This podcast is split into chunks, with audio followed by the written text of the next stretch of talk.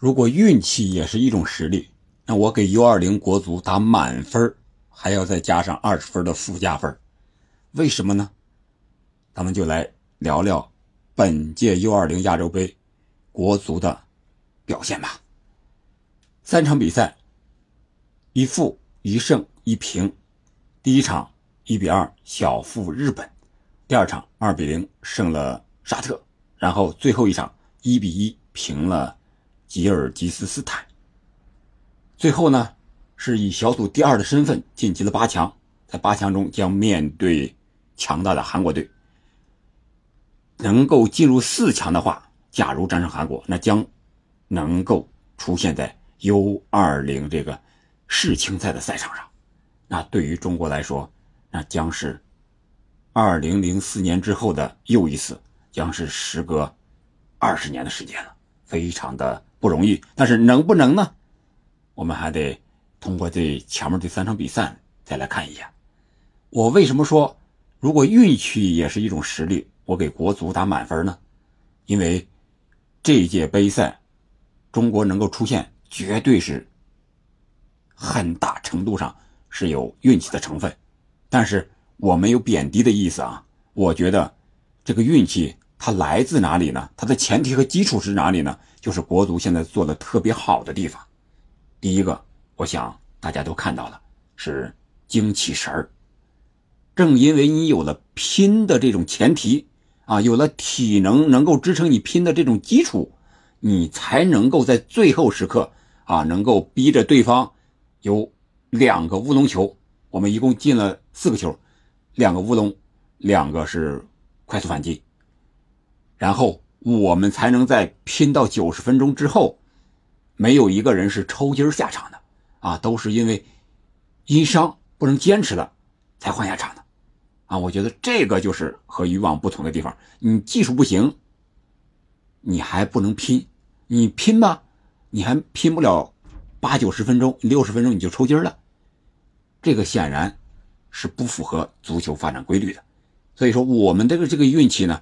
首先是来自于小伙子们的一个坚持和拼搏，这种精气神是在赛场上能够看得见的，完完全全能够体现出来的。我觉得这种东西是我们中国足球，特别是男足这一块最缺少的东西，也是最应该坚持的东西，也是这届杯赛小伙子们值得肯定的东西。单说一比一吉尔吉斯斯坦这最后一场比赛。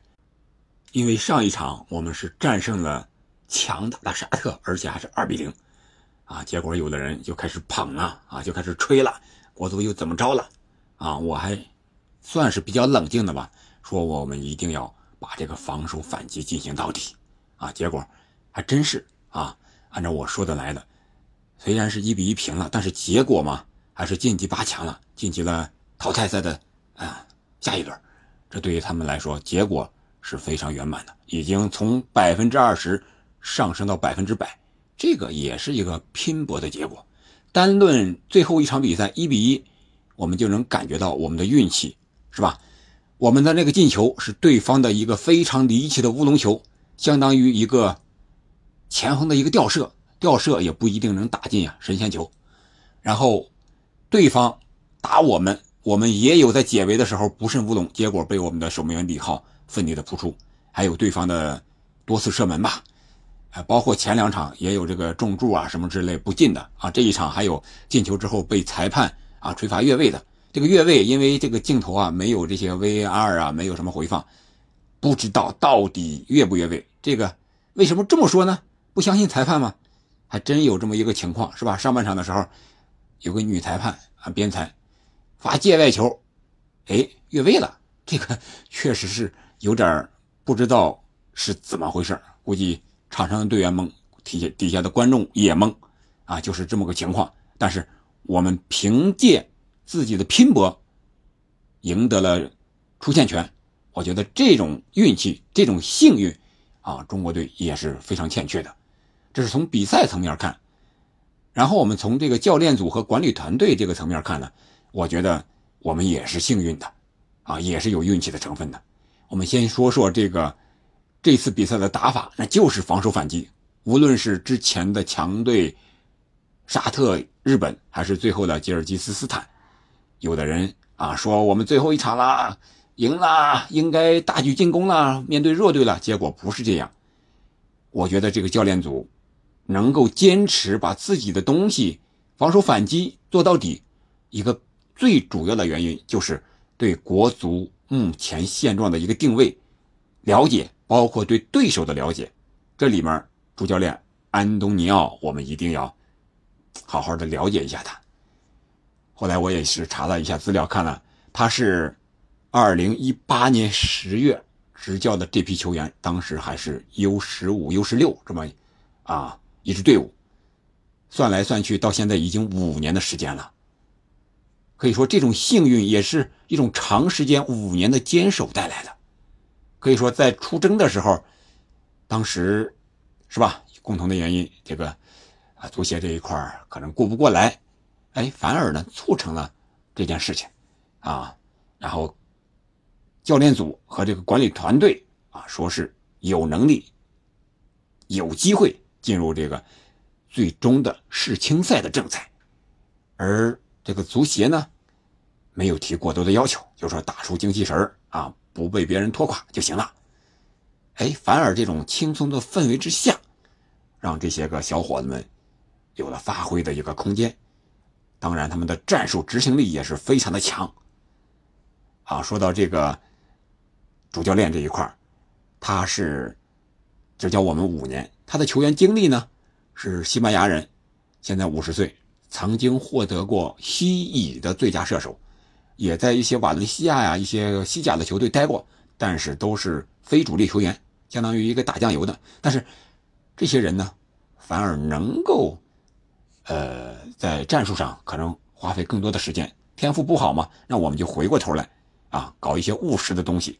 他在接受呃足球之夜一些采访的时候也说了，为什么采取这样的战术？就是因为我们根据我们自己本身的情况和实力来制定的适合我们自己的一个战术。啊，有的人就说了，中国球员这不就是急功近利吗？足球分好多种，是吧？有瓜迪奥拉的那种传控，也有穆里尼奥的那种防守反击。你不可能让英超的这种伯恩茅斯呀、水晶宫啊这种弱队，你碰到曼城了，你跟曼城还打传控，这你不找死呢吗？你不打防守反击，你打什么？对不对？所以说，我觉得这个是很现实的足球场上一个东西，而且也不一定非得传控才是最好的足球。虽然我非常欣赏瓜迪奥拉的这个足球哲学。但是，也不能你所有的人都适合传控吧？所有的球队一二百个，你都去打传控去？那个足球它需要多元的东西，那就不需要穆里尼奥这种教练了吗？对吧？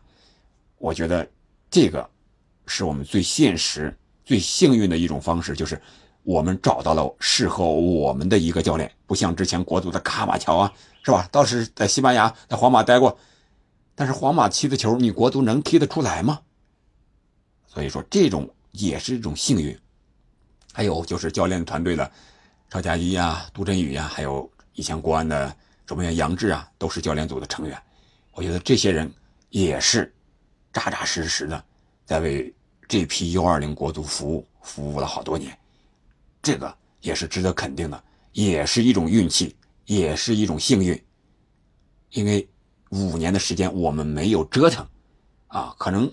遇上三年的疫情，没有打多少比赛，但是也是这三年我们没有受到更多的外界干扰，正在练自己的基本功啊。你像一些个呃球员，像这个埃弗尔丁啊，啊，可能还在中超打了二三十场的比赛啊。这个比赛的经验的积累，对在杯赛中的发挥是起到至关重要的作用的。我们可以看到，埃菲尔丁他的处理球比其他球员啊更轻松合理，或者说是呃怎么说呢？呃，不那么紧张一些。当然了，这和他前场踢球的位置也有关系，因为主教练给后场队员的安排就是就是快速的出球，向前向前，不管失误不失误，首先先不要丢球，这是一个最根本的原则。这也是我们看到在场上中国球员出球为什么失误多啊？为什么还要这样打？这是一个根本的原因，我觉得是非常正确的，是非常属于现在中国足球一个现状的。在另外一个层次呢，可能不方便多说，那就是管理层次的一个简化吧。刚才也稍微提到了一点，就是因为足协正在处于多事之秋，可能没有多少人有精力顾得上这支 U 二零的球队了，反而呢给他们一些轻松的氛围。啊，很少有人指手画脚了，反而让队员们能够卸下包袱，打出自己的一些东西来。啊，这个我觉得可能也是一种幸运吧。这种东西真的是可能是上天赐予的，不是是吧？我们自己争取来的，有的时候就是天时地利人和的一种结果吧。那八分之一八强四分之一决赛啊，对阵韩国。韩国是夺冠的热门，人家有这个，据说要留到欧洲踢球的，有一条龙破门的，有在 K 联赛打上主力的，啊，反正是很强，也是夺冠的热门。那我们的运气，我们的幸运还能不能继续呢？我当然希望能够继续，但是只要是运气，它再是一种实力的体现，它也有用完的时候。时来运转，有的时候是好运，有的时候是背运。十二号，也就是周日的下午六点钟，中国就要和韩国争一个世青赛的名额了。到底能不能成？我当然希望能，但是这次的运气会偏向谁呢？周日的下午六点，我们再看看比赛，好吧？今天我们就聊到这儿了，感谢您的收听，我们下期再见。